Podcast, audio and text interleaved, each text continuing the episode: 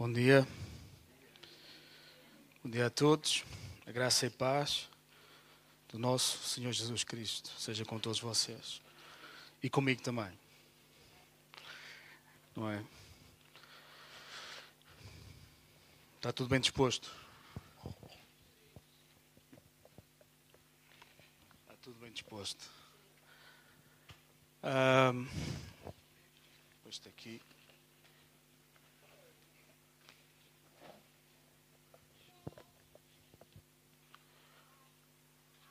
Quando nós estamos ali há pouco a falar sobre semente, aliás, o, o Milton, o irmão Milton, estava a falar sobre uh, a semente, a semente da generosidade.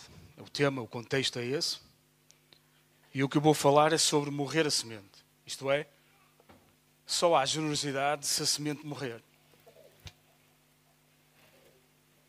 Porque a ideia que nós temos às vezes é que Deus semeia sobre a nossa vida e que por uh, processo dele as coisas nascem naturalmente. Não. Há uma parte de ti que faz com que aquilo que recebes de Deus dê fruto, ou floresça, ou dê vida. E essa parte chama-se morrer a semente.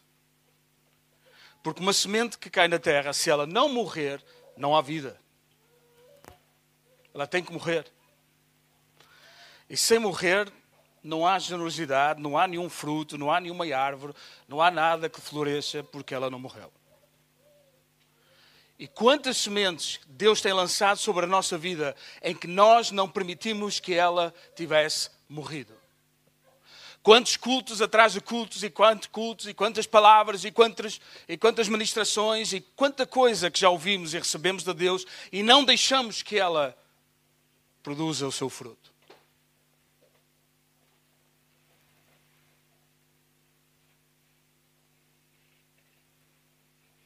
Porquê é que o crescimento espiritual demora na nossa vida?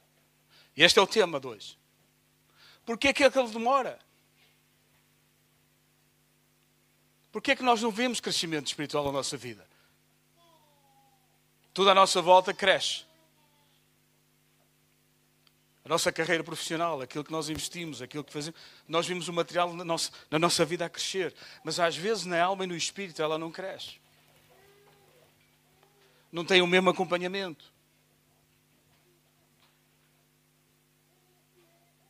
Vamos orar. Senhor, nós te pedimos nesta manhã que a tua palavra tenha o curso em cada vida, na minha vida, na vida de todos aqueles que me estão aqui presentes, em cada filho teu. E Pai, tu és um Deus em que a graça ela se estende a nós, independentemente dos anos que nós te conhecemos. E basta um dia na tua presença de que mil outros dias, que mil outros lugares, e a tua palavra faz a diferença. Senhor, que o nosso coração esteja receptivo, que dê lugar para que morra o nosso eu, a nossa vontade, o nosso orgulho, para que dês vida e através de nós vida para outros. Assim seja, em teu nome nós oramos, em nome de Jesus nós oramos. Amém. Em Marcos 2,17 fala uma coisa interessante. Jesus diz assim: Olha, eu não vim para aqueles que estão sãos ou que não têm doença. Jesus diz isso. Eu não vim para aqueles que se acham que estão bem. Eu vim para aqueles que se acham que estão doentes, que são pecadores. Porque se tu te sentes bem, a igreja não faz sentido. Se tu achas que em ti próprio tens a solução, tens a capacidade de governar a tua vida, em que consegues contornar todos os problemas de caráter, do pecado, Deus não faz sentido para a tua vida. Não faz sentido vir à igreja. Não faz sentido de, de, de, buscar a Deus. Não faz sentido. Aliás, até entendo.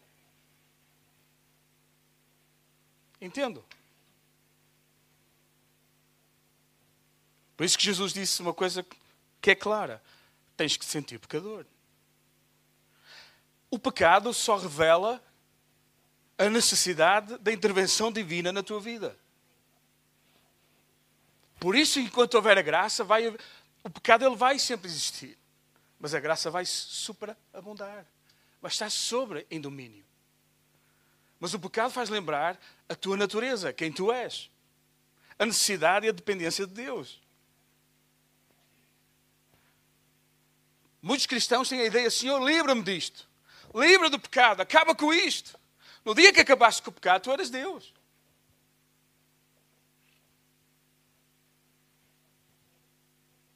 És uma pessoa saudável.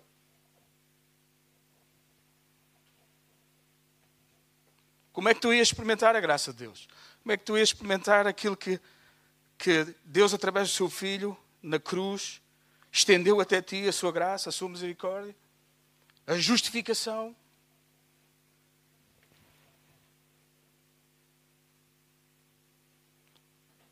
Se te sentes justificado, não precisas de Deus. Ah, eu faço coisas boas. Eu até sou uma pessoa agradável. Sou uma pessoa, no geral, e as coisas que tu dizes até são verdade. Não deixa de ser verdade.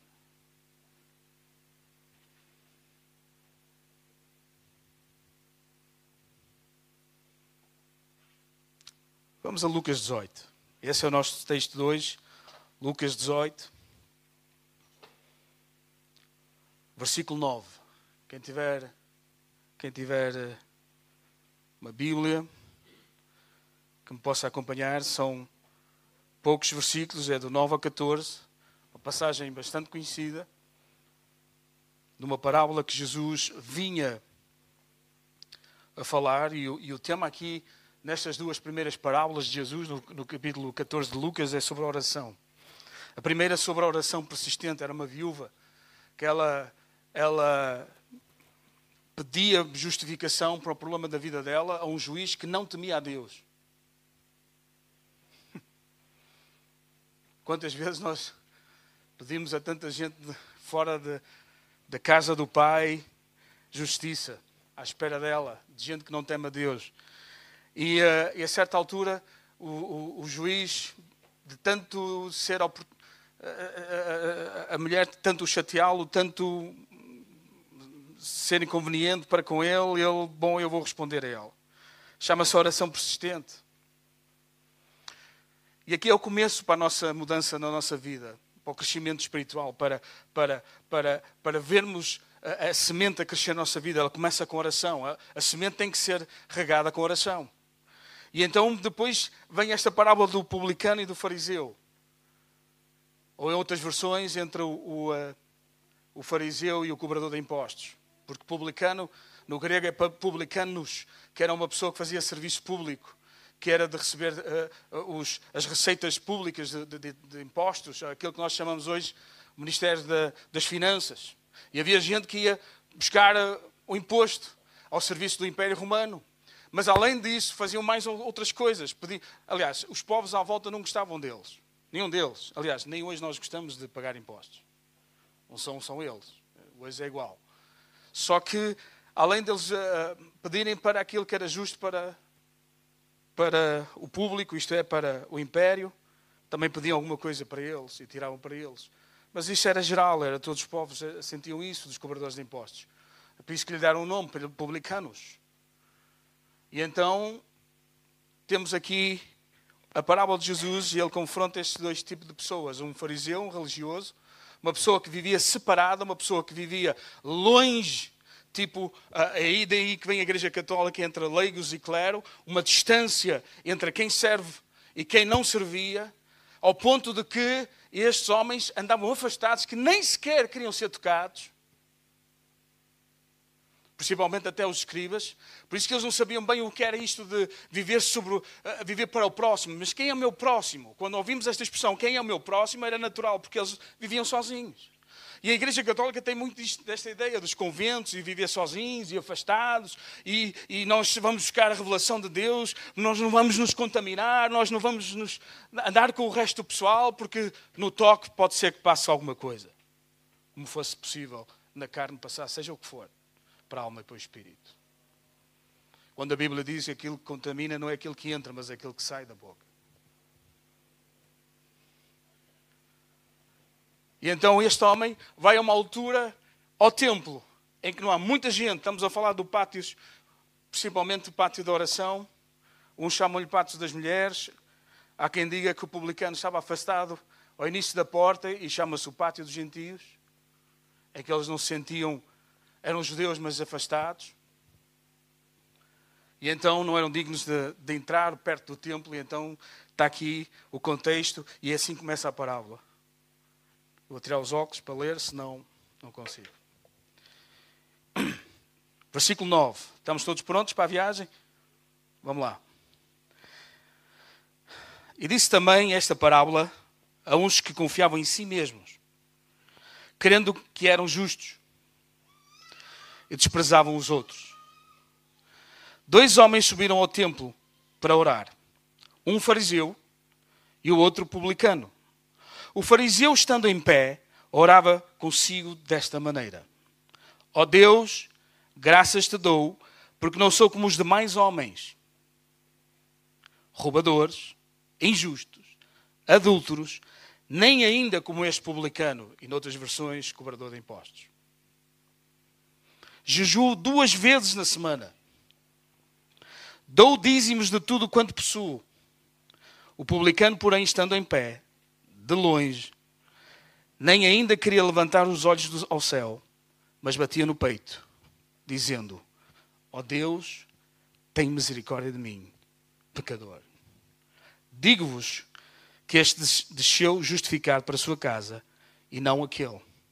Porque qualquer que a si mesmo se exalta será humilhado, e qualquer que a si mesmo se humilha será exaltado. Bom, esta é uma parábola muito conhecida, vou pôr os óculos para vos ver. Agora, me vejo mal ao longe. Queria dizer duas coisas. Primeiro ponto. Deus ouve todas as orações. Duas orações, Deus ouviu-as, ouviu-as. Mesmo aquela com a atitude certa, mesmo aquele que não tinha a atitude certa.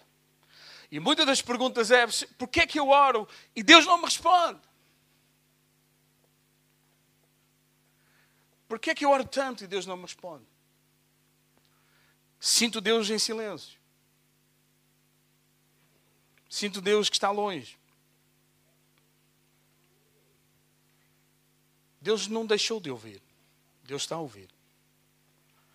Só que Ele vai trabalhar na nossa, na nossa vida de forma a ouvir aquilo que Ele quer ouvir. Portanto, toda a gente é ouvida. Toda a gente.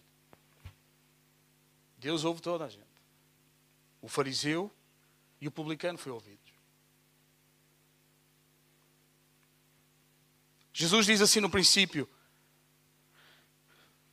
estava a falar para aqueles que, que achavam-se que eram justos, para aqueles que achavam que eram dignos, para aqueles que achavam que tinham em si a resposta para a vida eterna, como isso, como isso fosse possível. Que não eram pecadores. Primeiro, segundo ponto, o fariseu não foi hipócrita. Nós muitas vezes ouvimos falar sobre os fariseus como hipócritas. Ele não foi hipócrita, desculpem lá dizer isso. Aliás, fariseus são muito maltratados no púlpito, no púlpito e vou dizer porquê. Jesus nunca disse aquilo que eles dizem, vocês não devem fazer. Jesus sempre disse: ouvi o que eles dizem. E até porque na história nós temos bons fariseus que se converteram ao cristianismo, Paulo, Nicodemos e por aí fora. Ele jejuava duas vezes, é verdade. Segundo dia da semana, quinto dia da semana, ele jejuava. Ele dava dízimos, dava-se, senhora. Dava dízimos ao, ao templo, para o ministério, mais ainda, daquilo que sobrava no original, de tudo aquilo que possuía, ele também dava as esmolas aos pobres, que eram visíveis, no qual nós sabíamos que eles faziam muito para dar a, a, a, nas vistas tocando as trombetas e toda a gente ouvia e sabia que os fariseus davam as, as ofertas. Eles faziam isto. Ele provavelmente não era, adulto, não era adúltero. provavelmente ele também não roubava. Se ele dava, se ele tinha a generosidade com ele, ele dava os dízimos, portanto ele também não roubava. Aqui a questão não é a verdade.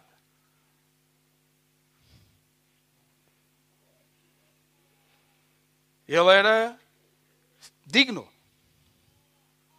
Ele vivia separado. Ele vivia para fazer a vontade do Pai.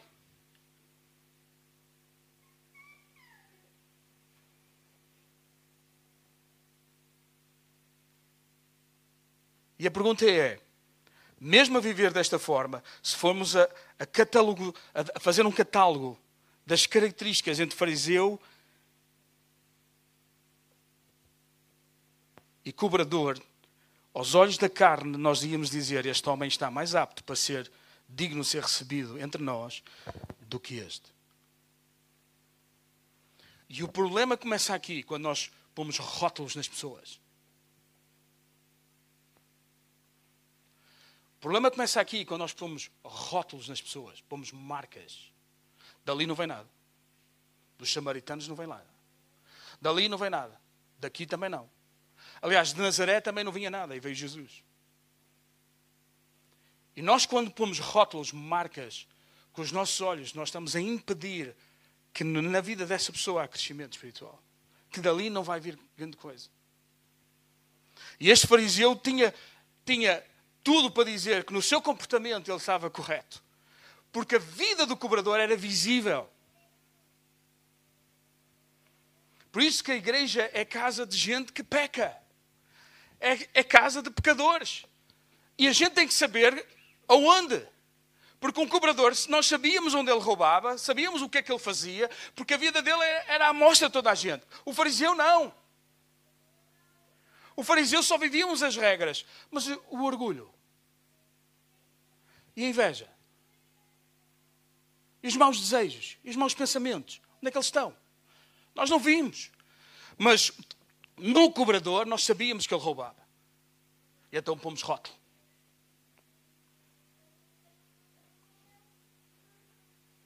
Às vezes nós parecemos, e deixem-me dizer, nós mesmos, cristãos, igreja, líderes, somos bipolares.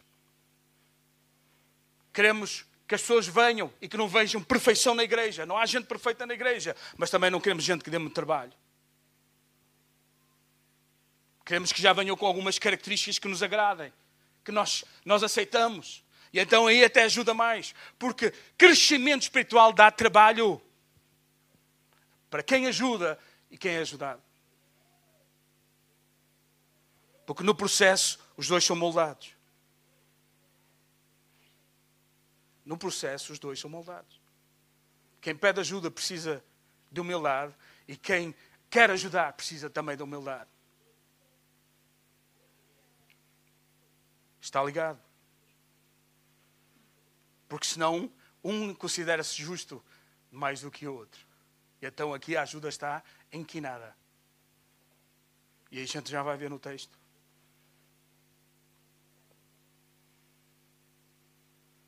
Claro que há pessoas que nós identificamos rapidamente e reconhecemos que há problemas nas áreas da vida delas.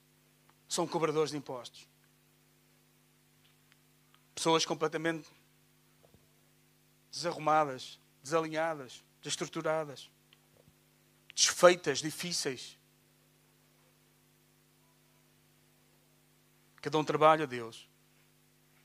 Mas deixa-me dizer, Deus, Deus tem trabalho, tem, mas vai até a última.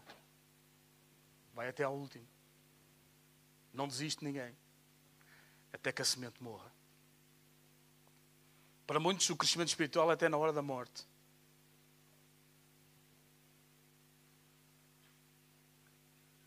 É no último fôlego. Porque os resultados são dele, não são nossos.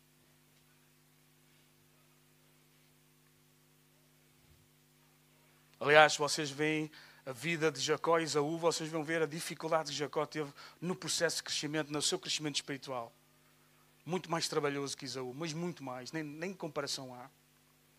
Sete anos à espera da mulher, depois mais sete anos, mais a ser enganado e, a ser, e, o, e o caráter dele a ser moldado. E Isaú, na boa, a meter-se com povos e mulheres que não tinham nada a ver com Deus e Deus não abençoá-lo. Quem deu mais trabalho? Jacó. Mas o, o final do processo, nós vimos que houve crescimento, que afinal a semente morreu, afinal ele quebrou-se, afinal ele deixou-se morrer, afinal ele deixou o orgulho de lado, afinal Deus começou a boa obra na vida dele. A vida do publicano é exposta. Toda a gente sabe o que ele faz. E então a gente põe rótulo.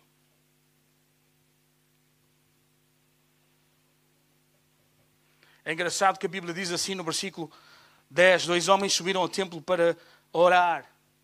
Neste, neste, nesta palavra orar, proshekonai, que quer dizer a quem eu estou-me a dirigir. A oração, no original, é interagir com o Senhor. A quem eu me dirijo. O primeiro dirigiu-se a quem? A Ele próprio. Consigo mesmo. Eu próprio. Aliás, as duas são consigo mesmo, mas isso é outra coisa. A quem ele estava-se a dirigir? Ele estava-se a elevar. Ele estava a dizer os bons méritos, aquilo que ele fazia. Deus já sabe isso. Não precisas dizer isso. Essas orações de informação, esqueçam isso. Deus já sabe. Estás a perder tempo. O que tu fazes, o que deixas de fazer, Deus já sabe isso. Deus já sabia que ele jejuava, Deus já sabia que ele dava dízimo, Deus já sabia tudo.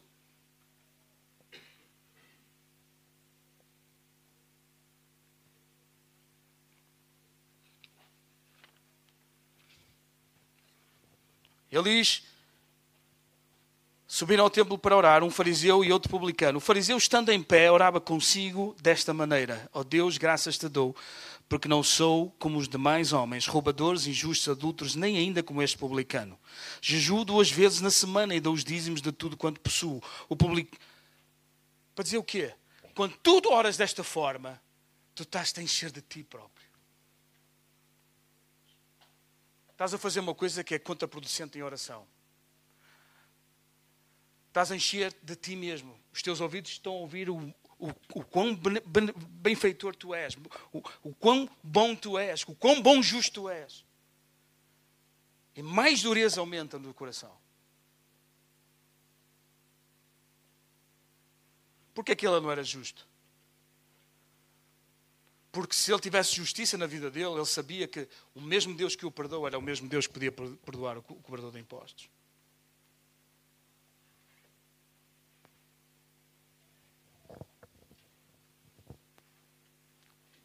Nem é os teus méritos que levam a Deus agir, ou Deus mover-se, ou Deus fazer seja o que for. Senão tínhamos muita dificuldade de explicar aquilo que aconteceu com o ladrão da cruz. Não tem vida de igreja, não tem vida de doutrina, não tem vida da palavra, não tem vida com nada, nem com oração. E ainda assim, entrou no, no paraíso com o Senhor. Publicano tem outra atitude. A atitude dele é deixar a semente morrer na vida dele. O que isto quer dizer? Primeiro ponto, reconhecer a tua natureza. A natureza de pecado. Ele estava longe, ao início da porta. Baixou a cabeça, começou a bater com a mão no peito, a dizer: Eu não sou digno de pisar este pátio. A primeira atitude dele começa a revelar o coração dele. Então deixa-me dizer aquilo que nós vamos ver sobre justiça mais à frente. De Kaito, que quer dizer, tu tens que mostrar justiça. Uma pessoa justificada, ouçam isto, convido a ouvir, tem que mostrar justiça. Uma pessoa justificada tem que viver como tal. Uma pessoa justificada tem que ser para os outros aquilo que gostariam que fossem para ele. Portanto, uma pessoa justificada não chega a dizer na retórica: Jesus me justificou. Ler Romanos 8 e saber o que é justificação. Justificação tem a ver mostrar-se justo. Se eu não sou justo para estar na presença de Deus, porque sou pecador, Então eu identifico-me também com o mais reles do pecador, como um cobrador de impostos. E a maneira como interagimos com as pessoas, com os outros, tem que mostrar essa justificação. Ser justo. Decaitou. Então ele estava achando que Deus estava longe, porque eu estou longe. E quantas vezes na nossa vida nós estamos longe, mas Deus está perto? Ele achava que Deus estava longe.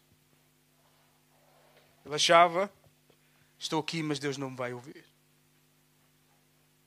Eu não sou digno de, de pisar este pátio. Eu não sou digno nem sequer de levar os meus olhos aos céus. Eu não sou digno de nada.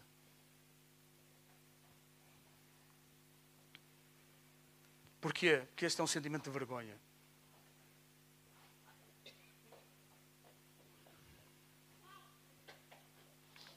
Vergonha de que não, não era digno da permissão da aproximação de Deus à sua vida.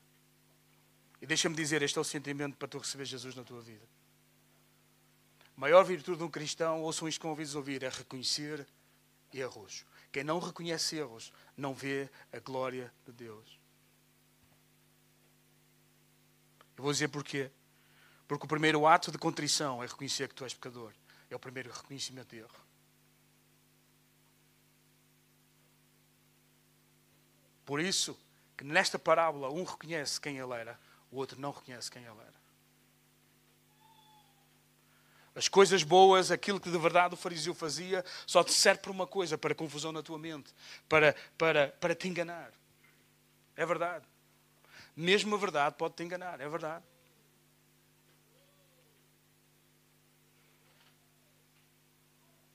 Sem discernimento, sem sabedoria, às vezes nós nos enganamos, entramos por caminhos que achamos que são retos, mas no final deles são a morte, é o que a Bíblia diz. E esses pensamentos normalmente são sobre verdade, porque uma coisa é uma boa ideia, outra coisa é a ideia de Deus. E quanta gente tem boas ideias, mas não é a ideia de Deus. Não é Deus para ti. Jocó tinha uma boa ideia, vou trabalhar para ganhar a Raquel, e afinal foi enganado, mais sete anos teve de trabalhar. Era uma boa ideia, mas não era a ideia de Deus. Deus queria ainda trabalhar no caráter dele, no crescimento espiritual dele.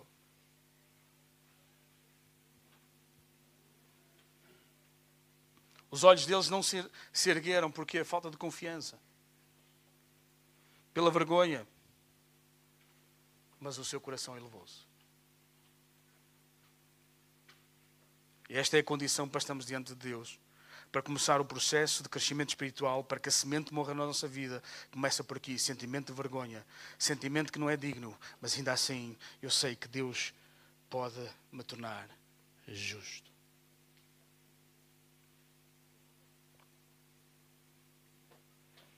Outra, outra noção que nós temos aqui com o cobrador de impostos, ele sabe que não está livre de pecado. A palavra aqui no, no original, amartolo, isto é, além do, de, de, de, falharmos o alvo, que é o princípio da palavra amar, que, atá, que quer dizer que nós fomos criados para fazer aquilo que Deus te determina. Mas como nós não fazemos porque a nossa carne não permite, então entramos em pecado, falhar o alvo. Se, se Deus nos criou para falar a verdade e nós falamos a mentira, então nós estamos a falhar o alvo. Por isso que nós, quando apologeticamente dizemos a uma pessoa: Olha, tu sabes o que é pecado? Não, mas tu ensinas o pecado à tua filha? Não. Então porquê é que ela mente?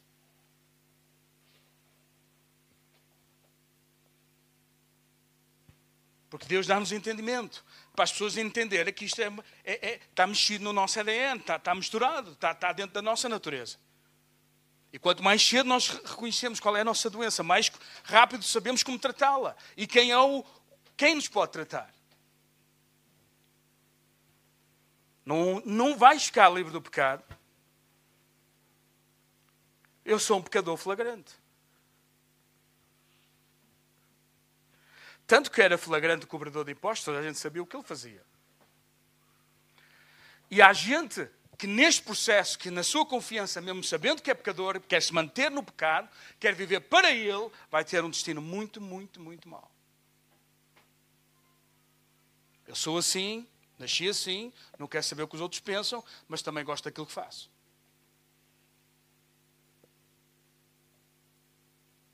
É por isso que neste cobrador de impostos há uma coisa que muda na vida dele. para começar o processo de crescimento espiritual na vida dele, a semente tem que morrer. Mas eu não quero viver desta forma. Eu sei que sou assim, mas eu não quero viver desta forma. E a oração e Deus vai começar o processo.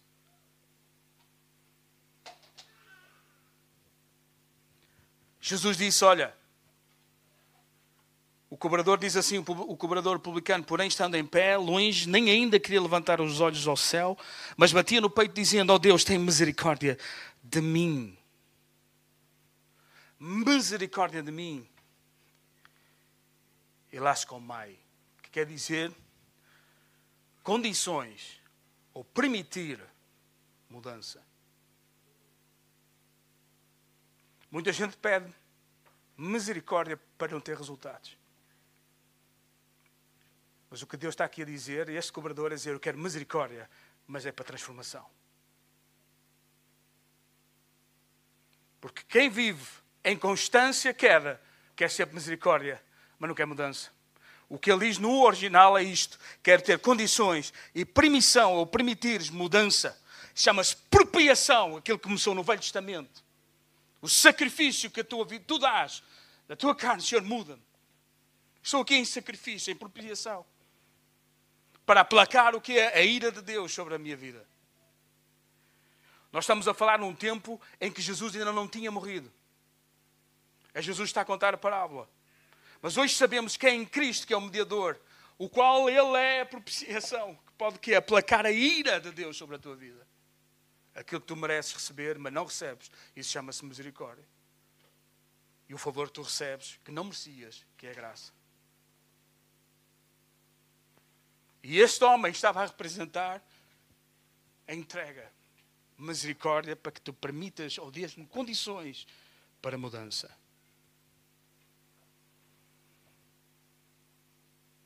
Não é misericórdia para me livrar daquilo que eu mereço. Não é essa misericórdia que estou aqui a falar. Estou a falar da misericórdia que é para transformação, para o início do crescimento espiritual na vida.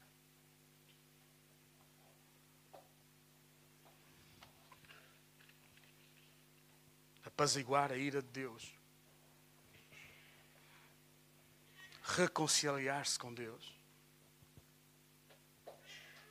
Receber a graça de forma única, como um algo que não merecia. Por isso que às vezes fazemos com a nossa vida, nosso estilo de vida, a graça muito barata. Foi uma coisa fraquíssima. O que Jesus fez na cruz foi uma coisa que ele próprio, sendo Deus, para ele era fácil. Então eu estou livre de, do inferno, da morte, e então fazemos da graça algo barato. Mas foi um preço muito alto, diz a palavra. Muito alto. E então ele, Jesus diz assim: Digo-vos que este, estava-se a referir ao cobrador de impostos, saiu do lugar que estava longe, longe do, do templo, justificado. Foi absolvido. Original quer dizer livre de ordem jurídica. Está livre de condenação. Mas no original também quer dizer outra coisa. Eu vou-vos mostrar. Palavra. DKIO. Aprovado, especialmente no sentido legal e oficial e jurídico, para mostrar aos outros o que é certo. Ou seja, viver conformidade com o padrão de que é de ser justificado. Portanto, tu tens que viver de forma justificado. Não se chega só a dizer em retórica, Jesus me justificou, mas justificou para quê? Para tu justificar os outros também. Para não rotular os outros também. Para não pôr marcas na vida de outros também. Para não dizer é que dali não vem coisa boa. Vai morrer assim. Porque quem, quem és tu para dizeres que Deus não tem poder para transformar seja quem for? E a pergunta é: vivemos como justificados? Porque é muito bom dizer eu sou justificado, mas é para mim. Para mim.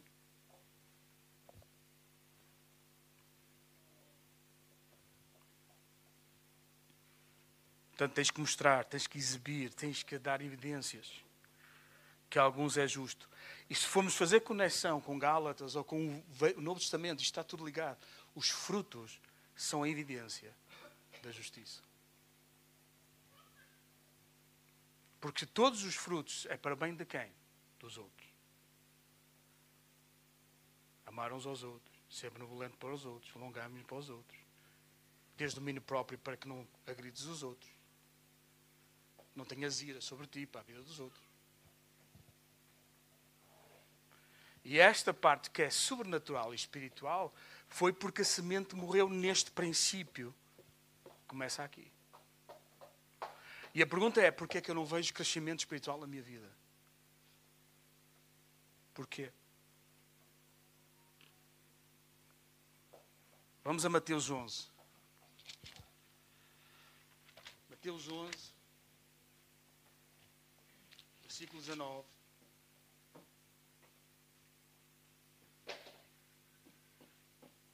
que diz assim, que tem a ver com aquilo que estamos, estamos a passar, é uma passagem paralela, que diz assim: Veio o filho do homem comendo e bebendo e dizendo: Eis ali um homem comilão e beberrão, amigo dos publicanos, pecadores, mas a sabedoria é justificada pelos seus filhos.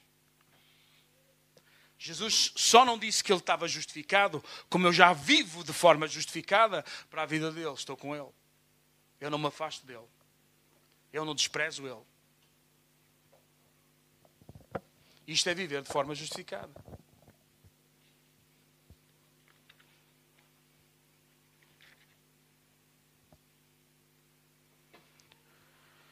Jesus não desiste. Foi uma palavra, uma, frase de ontem que eu estava a escrever e veio à minha mente esta frase.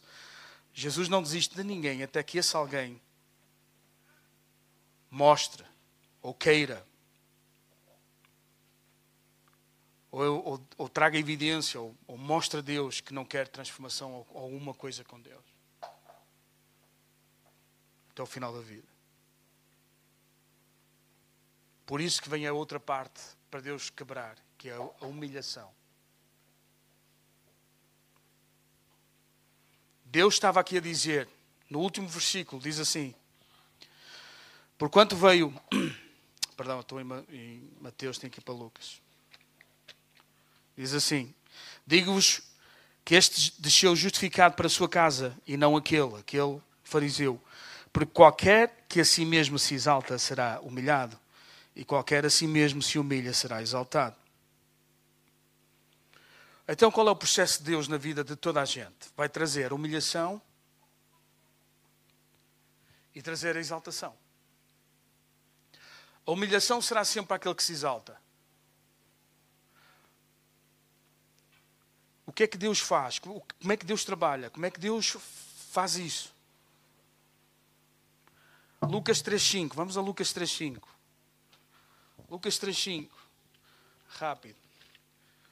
Lucas 3.5.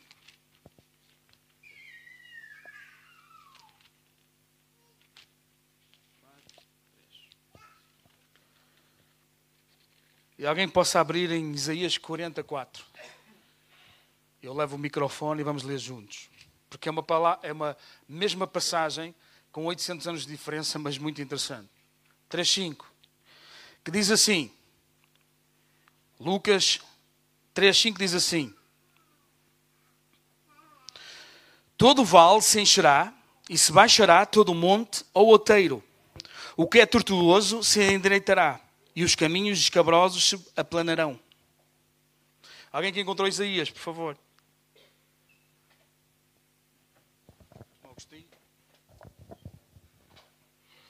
que os vales sejam levantados e as montanhas e as colinas rebaixadas, e os cintos dos montes sejam aplanados, e os terrenos escarpados sejam nivelados. Portanto, os, os vales, as montanhas sejam aplanadas, uh, os caminhos que estão tortos passam a ter, a ter a ser direitos. O que Deus está aqui a dizer assim, eu vou nivelar toda a gente. Não há gente que se acha fariseu, superior a um cobrador de impostos, porque na presença de Deus, no, no, no, dia do juízo, toda a gente vai estar nivelada. Não vai haver montanhas, não vai haver uh, vales, vai endireitado. Mas Deus faz isto na nossa vida. Quando tu te sentes que és uma montanha, Deus vai te aplanar. Mesmo quando tu sentes que és um vale, que não és ninguém, Deus também vai te elevar. E este processo da vida, que nós chamamos tribulações, provas, lutas, dificuldades que elas vão vir, é o processo que Deus começou a te humilhar ou a te exaltar. Depende do caso em que tu começas. Se começas no lado em que te sentes uh, exaltado, Deus vai começar o processo para te humilhar. Daquele processo que tu achas que és um, sem confiança, que não tens, que estás num processo de humilhação, Deus vai te exaltar. E é assim que Deus funciona na vida.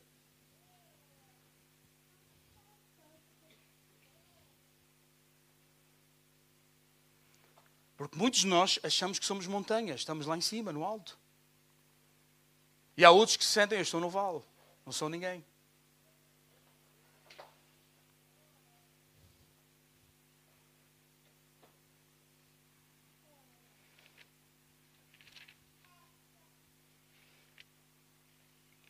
E este é o processo que Deus vai começar. Deus não vai desistir do fariseu, nem vai desistir do cobrador de impostos. Vocês não leiam esta passagem a pensar que Deus está a, a escolher um e, e a aceitar outro. Deus vai, neste último versículo, que Deus está a dizer, eu vou começar o processo na vida dos dois. Só que são processos diferentes. São processos completamente diferentes. Um está na montanha, o outro está no vale. Mas eu vou nivelar, vou, vou aplainar, como diz Isaías, e diz em, Jesus a mesma passagem que diz Isaías. Vou aplainar.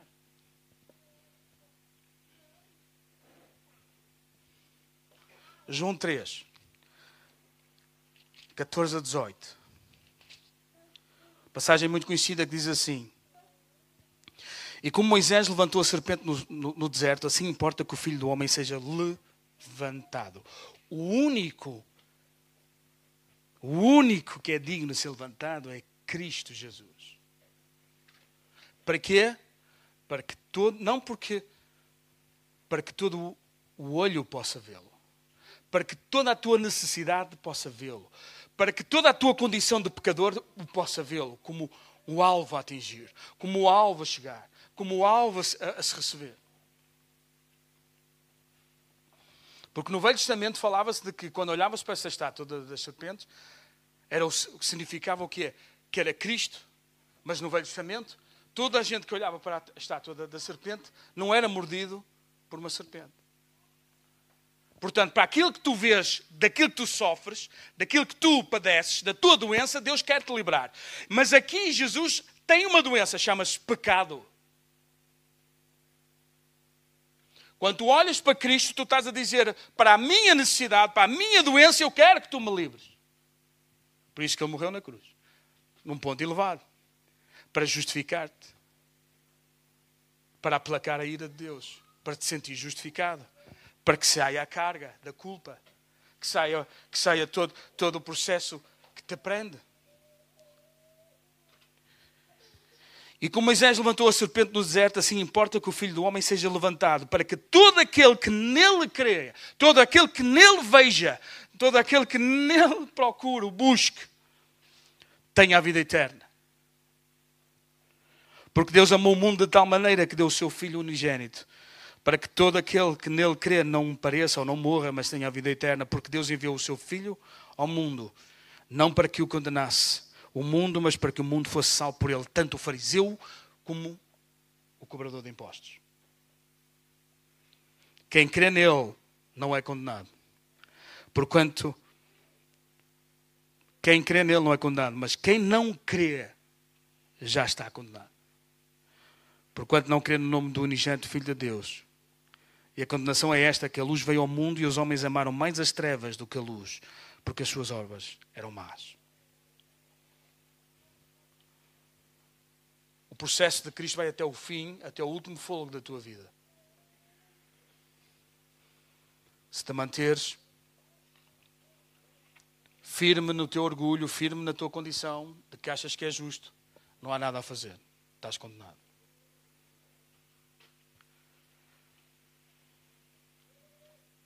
Porquê é que estás condenado? Deus tinha que rever em ti santidade suficiente para dizer que podias morrer por ti próprio ou podias ganhar a salvação por ti próprio. E se a Bíblia diz que todos os pecados destituídos são da glória de Deus e todos são pecadores e enganoso é o teu coração que te leva para caminhos de morte, então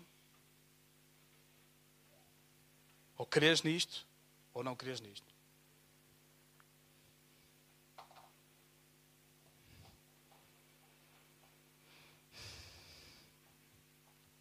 Para terminar,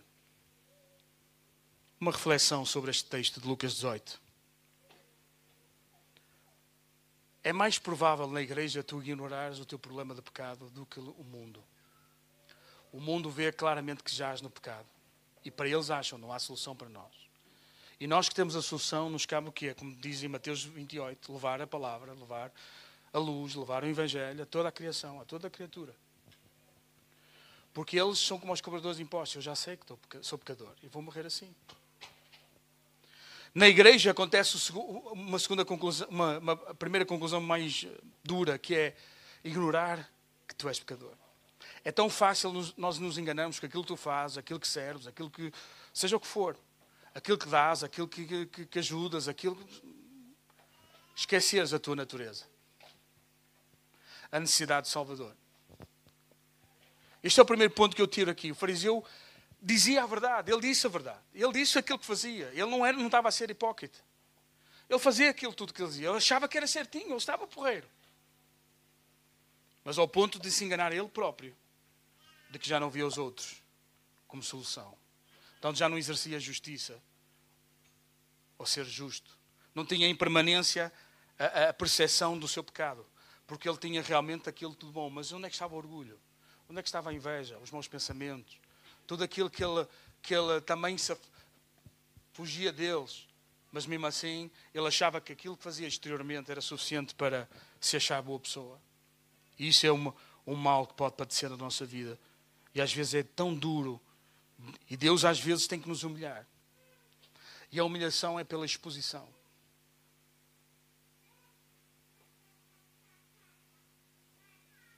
Deus quer expor? Não. Mas se tiver que ser, vai ser.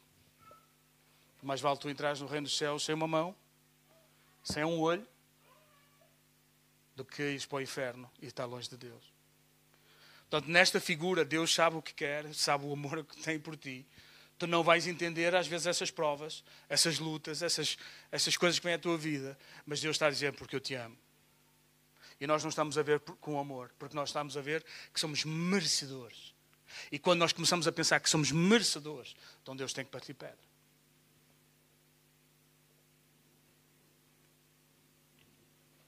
Agradecemos com palavras, mas o coração está longe.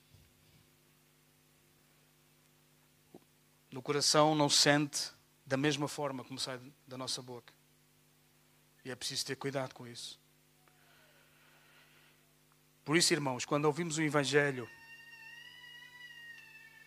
Todas as vezes no nosso coração deve haver sempre aquela resposta: Eu quero sim. O dia em que nós ouvimos o Evangelho e achamos que já está garantido, já no meu coração não há aquela, aquela mola na, na, na cadeira de querer responder ao Evangelho, de querer abraçar o Evangelho novamente, todos os dias. Isto significa que alguma coisa já não está mal, alguma coisa já não está bem. significa que já não te consideras pecador, se calhar já não, já não precisas desta graça, já não precisas daquilo que Jesus fez. Terceiro ponto, somos muito rápidos a censurar os outros. Muito rápido. Ficamos estressados com a falta de crescimento espiritual da vida do outro. Deixa-me dizer que cada um escava o seu próprio buraco. Uns podem ser 5 anos, outros 10, outros 15, outros 20, outros 25. O que importa é que todos venham ao conhecimento da verdade em Cristo Jesus para salvação. Não importa a idade. Há pessoas que estiveram a orar 30 anos pelos maridos. Foi 30 anos que ele se converteu. Há outros foi 5 anos. Há outros foi 3 meses. Outros foram 6 meses. Outros foram 15, 20. Não importa.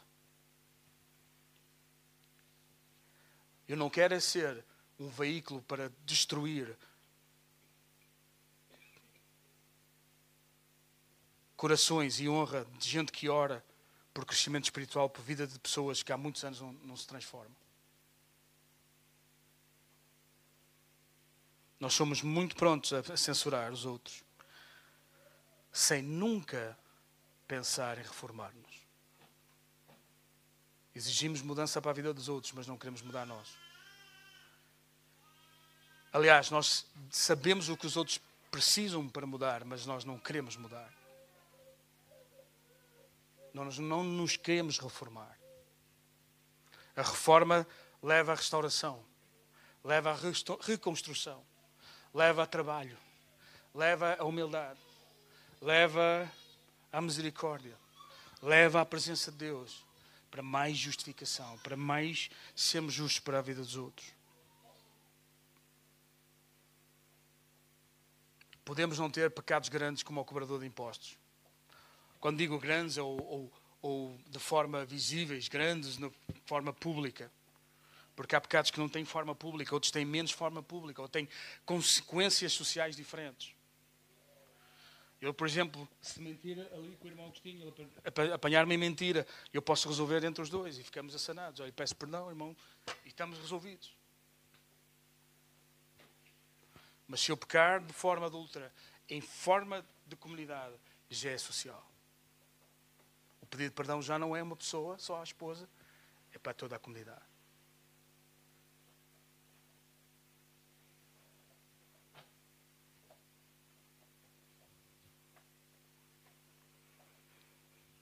E às vezes esquecemos que temos orgulho. Quem é que não tem orgulho? Quem é que não acha que tem razão? Ou que tem sempre razão? Por isso que nós temos de dar graça aos outros. Qual é a diferença do povo de Deus? É a graça. A tua diferença com uma pessoa lá de fora é a graça. Se é que a tens. A única diferença daquele que peca lá fora é a graça.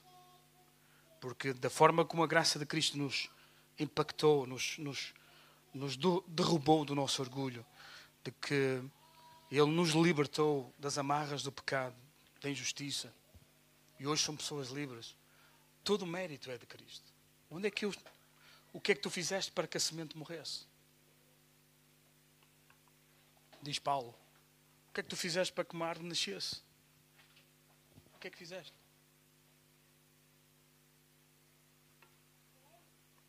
Vamos nos levantar, vamos curar as nossas cabeças. Estamos a terminar. Vamos orar.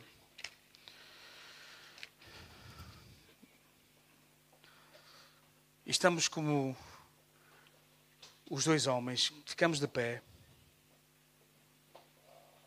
Estamos de pé, tal como o fariseu e tal como o cobrador de impostos, o publicano.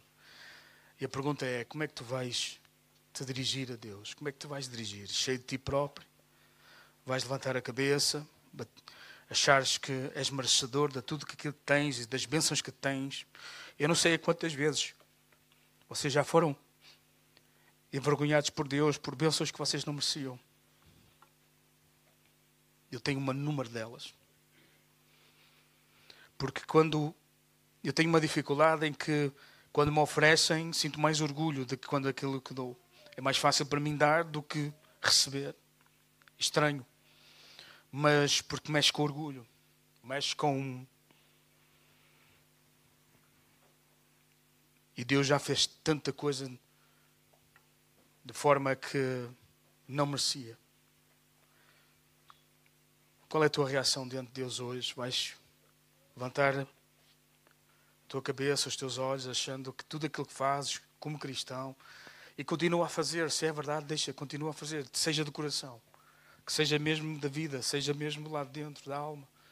Continua a fazer, mas aquilo que está lá atrás, que é a fonte da nossa, da nossa vida, que é o orgulho, que é o pecado, esse precisa sempre de Cristo. E os outros também precisam. Se estás num processo mais adiantado no crescimento espiritual, amém. Ajuda os outros, justifica outros traz absolução para os outros, traz a vida para os outros, traz Cristo para a vida dos outros. E se tu estás aqui a sentir vergonha, não tens capacidade de levantar a tua cabeça diante de Deus, sentes-te fraco, pecador, deixa-me dizer, isso é bom. Isso é o começo das coisas. Mas Deus quer te libertar. De todo o pecado, de toda a injustiça, de tudo aquilo que te amarra, tudo aquilo que prende o teu crescimento. Porque é que eu faço sempre as mesmas coisas? Porque é que eu caio sempre nas mesmas coisas? Porque é que eu faço sempre da mesma coisa? E às vezes queremos desistir. Vamos orar. Vamos orar em uníssono. Vamos orar todos. Todos nós precisamos da, da graça, da misericórdia, de sentir justificados, aliviados, aplacados da ira de Deus, daquilo para que nós possamos exercer aos outros aquilo que eles precisam, independentemente do tempo de crescimento que eles, que eles estão ou que eles estão a demorar. Ou, e nós queremos ter graça. Retira de nós, Senhor, todo o julgamento. Retira de nós todo, todo o espírito de, de, uh, de juiz, Senhor de julgar os outros, de, de, rotular os outros, de marcar os outros negativamente. Senhor, nossas palavras sejam de vida e não de morte. Que nossa vida seja de vida para a vida e não para a morte. Não para, para, para, para magoar, mas sim para trazer Cristo mais perto, Senhor, da vida das pessoas. Pai, em nome de Jesus, todos aqueles que estão aqui, Senhor, ainda não entenderam o plano ou estão num processo da humilhação, ou outros estão num processo da exaltação. Senhor, em nome de Jesus, eu oro, Senhor, para que eles entendam que tu os amas e que tu estás, ó Senhor, a quebrar, a partir pedra, coisas que, Senhor, muitos já disseram, mas isto vem de ti, Senhor. E que haja, Senhor, renovo, que haja, Senhor, renovação, que haja uma nova aliança. Que haja, Senhor, em nome de Jesus, um novo caminhar, um novo caminho, Senhor, contigo porque tu és o Deus das oportunidades, és o Deus que estás sempre pronto, é um Deus que estás sempre perto. E, Senhor, há um coração quebrantado, Senhor, tu não consegues virar costas, tu não consegues dizer que não. Senhor, em nome de Jesus, Pai, para a tua honra e a tua glória. Faz isso. Senhor, é aquele que está aqui pela primeira vez, que nunca ouviu sobre o Evangelho. Eu oro para que ele possa, Senhor, ver em Cristo a solução da sua vida, possa ver o sacrifício de Jesus como a salvação para a vida dele. Não mais está condenado, quem está em Cristo, nova criatura é. As coisas velhas elas passam e tudo se fez novo, porque tu és um Deus de coisas novas. E que nós possamos permitir de tu fazer as coisas novas. Pai, para tua honra e tua glória, Senhor. Oramos em teu nome, Senhor, em nome de Jesus, Pai. Amém.